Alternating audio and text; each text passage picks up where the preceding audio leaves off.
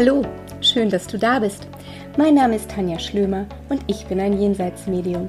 Für mich ist es Alltag, mit Verstorbenen zu kommunizieren, Jenseitskontakte herzustellen und damit eine Brücke zwischen zwei Welten zu schlagen. Meine Aufgabe ist es, den Hinterbliebenen zu beweisen, dass es ein Leben nach dem Tod gibt. Deine Verstorbenen sind tatsächlich immer an deiner Seite und genau darum geht es hier in meinem Podcast. Ich nehme dich mit in mein Leben als Medium, in mein Leben mit der geistigen Welt. Hallo ihr Lieben, ein ganz, ganz herzliches Willkommen zu einer neuen Episode in meinem Podcast.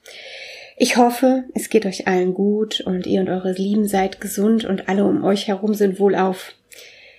In der heutigen Episode möchte ich gerne mit euch über die Kinder in der geistigen Welt sprechen.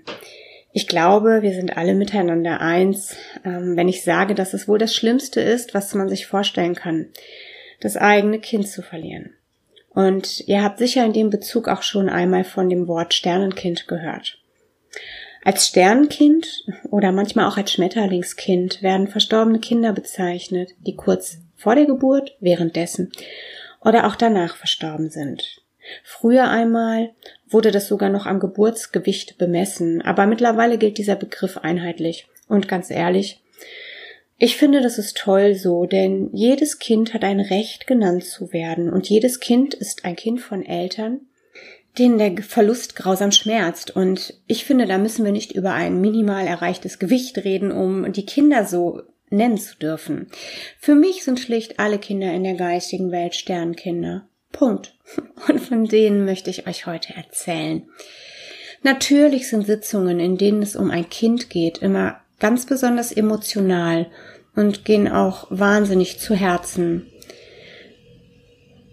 Wie traumatisch der Verlust eines Kindes für die Eltern, für die Großeltern, für die Geschwister und für das Umfeld ist, das kann sich vielleicht jeder vorstellen. Oft ist das Verarbeiten und das damit fertig werden eine ganz unglaubliche Last für die Familie. Ja, manchmal zerbrechen Familien auch an diesem schweren Schicksalsschlag. Ich denke, es gibt nichts Schlimmeres. Und dass ein Kind vor den Eltern geht, das erscheint so unfair, so gemein. Man rechnet ab mit Gott, mit der Welt. Ähm, man ist wütend, verzweifelt und ja, wen wundert es denn dann noch? Dennoch finde ich, dass sie auch die berührendsten Kontakte sind, die ein Medium gibt. Also zumindest empfinde ich das so. Die Energie eines Kindes ist viel höher als die eines Erwachsenen. Es ist zum Beispiel ähm, ja wie eine andere Frequenz, so kann ich es sagen, um das mal in Mediumsprache zu sagen. Kinder schwingen höher. Sie ähm, wirken in ihrer Energie tatsächlich kindlich leicht, feiner, spielerisch fast. Man kann es wirklich ganz, ganz schlecht beschreiben. Sie sprühen einfach so vor Liebe und mein Gott, sie sind so unglaublich clever, oft voller Charme und Esprit und wahnsinnig voller Liebe, vor allem für ihre Familien. Sie möchten so, so gerne zeigen, dass es ihnen gut geht und sind in ihrer Art zu kommunizieren so kreativ. Sie kommunizieren im Übrigen ganz genau wie jeder andere Verstorbene oder jede andere Seele auch. Also sie haben genau dieselben Möglichkeiten, mir die Dinge in Form von Bildern, Gedanken und Gefühlen zu übermitteln. Ähm, Sie kommunizieren besonders stark mit vielen Gefühlen, so empfinde ich das, und sind dabei zugleich aber auch unglaublich klar. Das gilt im Übrigen auch für Kinder, die noch nicht sprechen konnten. Ähm, und genau das ist es, was diese Sitzung ganz oft zu ganz besonderen Zaubermomenten macht.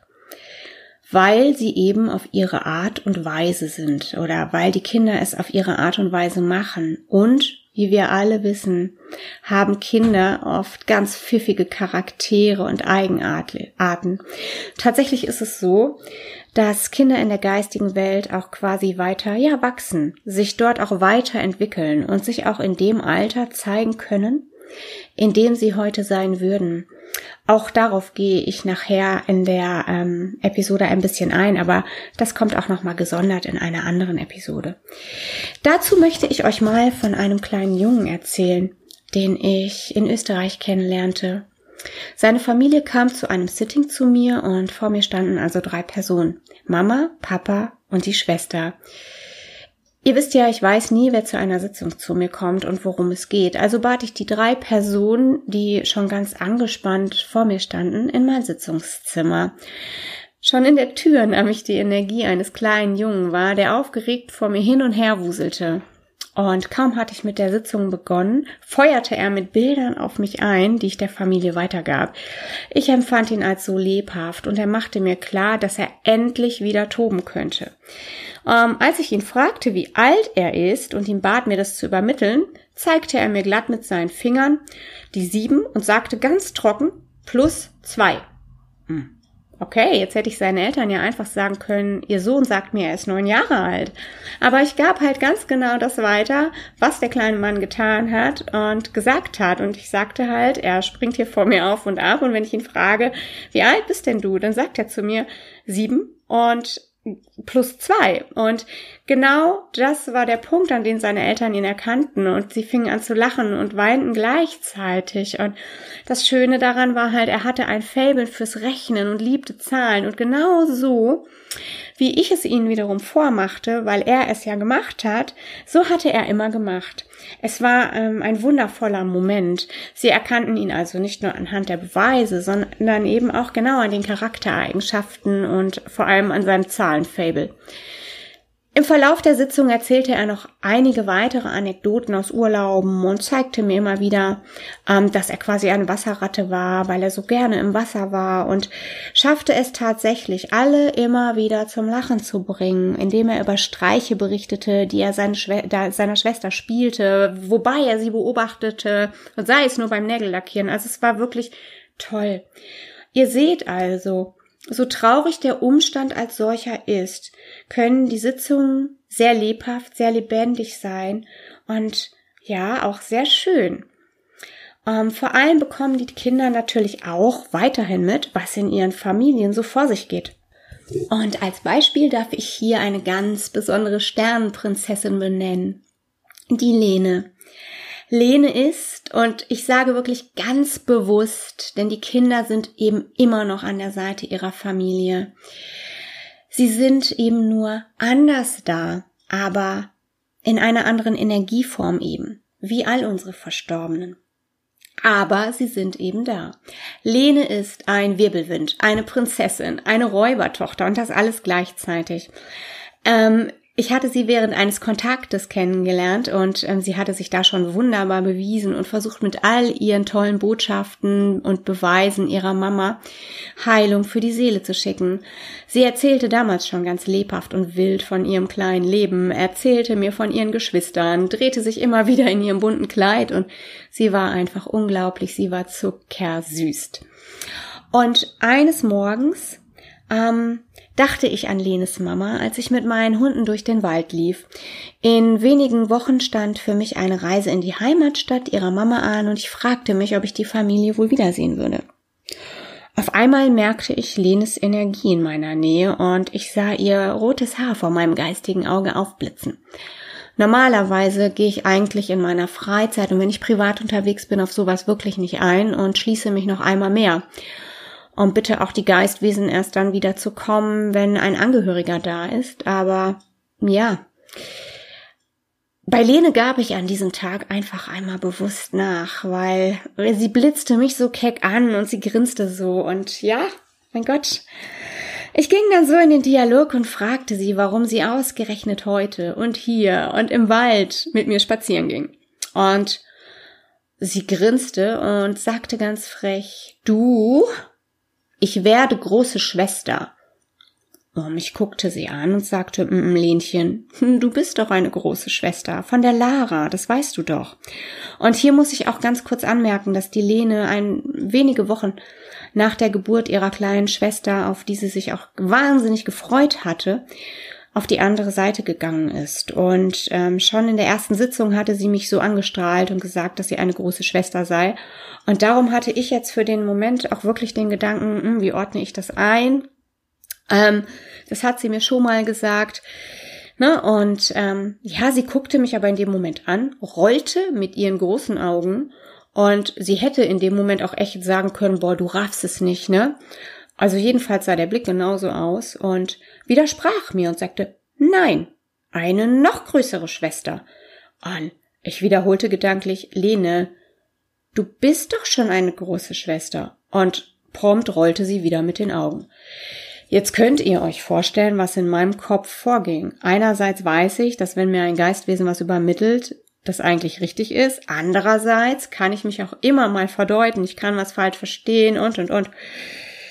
Und gerade wie hier, wenn es um Zeit und Raum geht, das ein Geistwesen nicht mehr hat, macht es das jetzt auch nicht unbedingt einfacher. Ich machte mich jetzt also auf den Weg nach Hause, Hause, grübelte und überlegte und murmelte quasi weiter vor mich hin, wie ich jetzt mit dieser Information denn umgehe und was ich damit mache. Hätte ich Lenes Mutti jetzt nicht schon so gut gekannt, ich schwör's euch, ich hätte es nicht getan. Aber ja, weil ich ja jetzt auch so neugierig war und wusste, dass nichts ohne Grund geschieht und ähm, ja, ich erzählte Lenes Mutti von dem Gespräch mit Lene und übermittelte ihr, was ich von Lene gehört hatte und dass ich es nur eben weitergeben wolle. Und ihre Mutter nahm die Info auch an, ähm, ließ mich aber wissen, dass sie auf gar keinen Fall so schnell wieder ein Baby wollte und eine weitere Schwangerschaft für sie in der nächsten Zeit, in den nächsten Monaten überhaupt nicht in Frage käme. Gestik, Mimik, Augenrollen und dieses gezente, dezente Genervtsein ähm, einer Vierjährigen, wenn man auf dem Schlauch steht, all das war Lenes Charakter. Und das machte schon alles Sinn. Aber große Schwester werden? Nee, Lene war schon eine große Schwester und die Aussage machte in, in dem Moment also wirklich keinen Sinn. Hm. Irgendwas arbeitete in mir. Hatte ich mich jetzt wirklich so vertan? Habe ich wirklich da was falsch verstanden? Naja, ich ging den Gedanken, ließ den Gedanken los und ähm, machte weiter. Und die Zeit verging und ungefähr fünf bis, ja, vielleicht sechs Wochen später erreichte mich ein Anruf von Lenchens Mama. Und ganz aufgeregt sagte sie Folgendes zu mir. Tanja, du hast mir ja echt schon eine Menge Beweise geliefert und du hast mir wirklich sehr über Lenes Verlust weggeholfen. Und sollte ich noch irgendwo einen Zweifel gehabt haben, ich habe keinen mehr. Du hast mir doch vor ein paar Wochen erzählt, dass die Lene zu dir gesagt hat, sie wird eine große Schwester. Größer noch als bei Lara. Und was soll ich dir sagen? Ich bin schwanger. Und das konnte damals noch gar keiner wissen, weil ich hab's ja selber vor ein paar Minuten erst erfahren. Hm. Könnt ihr euch vorstellen, wie sehr ich mich jetzt ähm, für alle gefreut habe und wie doll ich innerlich die kleine Räubertochter in den Arm genommen und gedrückt habe, weil einen noch viel, viel schöneren Beweis, dass sie immer an der Seite ihrer Familie ist, dass sie alles mitbekommt und die Dinge weiß, hätte sie in dem Moment nicht liefern können. Mittlerweile ist dieses wunderbare Folgewunder übrigens ganz gesund und munter auf der Welt und die Lene hat tatsächlich oder ist tatsächlich eine noch viel größere Schwester. Und mit dieser Folge wünsche ich mir, dass wir Lene einmal um die Welt reisen lassen, dass wir alle von Lene erzählen und jeder ihren Namen kennt. Und ganz in Gedanken drücke ich sie ganz, ganz feste an mein Herz, sende ihrer Mama und der Familie einen dicken Kuss und danke ganz besonders feste für diese Sternmomente. Ihr merkt, so schwer das Thema Sternkinder auch ist, so schön kann es sein, wenn sie ihre Botschaften geben. Es macht mich jedes Mal glücklich, wenn ich den Eltern Botschaften überbringen darf und sie somit die Gewissheit bekommen, dass es ihren Kindern in der geistigen Welt gut geht und diese immer noch eng bei ihnen und mit ihnen verbunden sind. Das dicke Band der Liebe zwischen Eltern und Kind, das reißt niemals. Dennoch ist natürlich dieser Verlust eine riesengroße Herausforderung und es ist ganz egal, ähm, ob es ein Kind ist, mit dem man viele Jahre verbracht hat, es ist ganz egal, wie alt es ist, oder ob es ein Kind ist, das gar nicht auf die Erde gekommen ist, dass man vielleicht als Fehlgeburt verloren hat oder wo die Eltern sich entschieden hat, dass, dass das aus verschiedenen Gründen nicht auf die Welt kommen kann.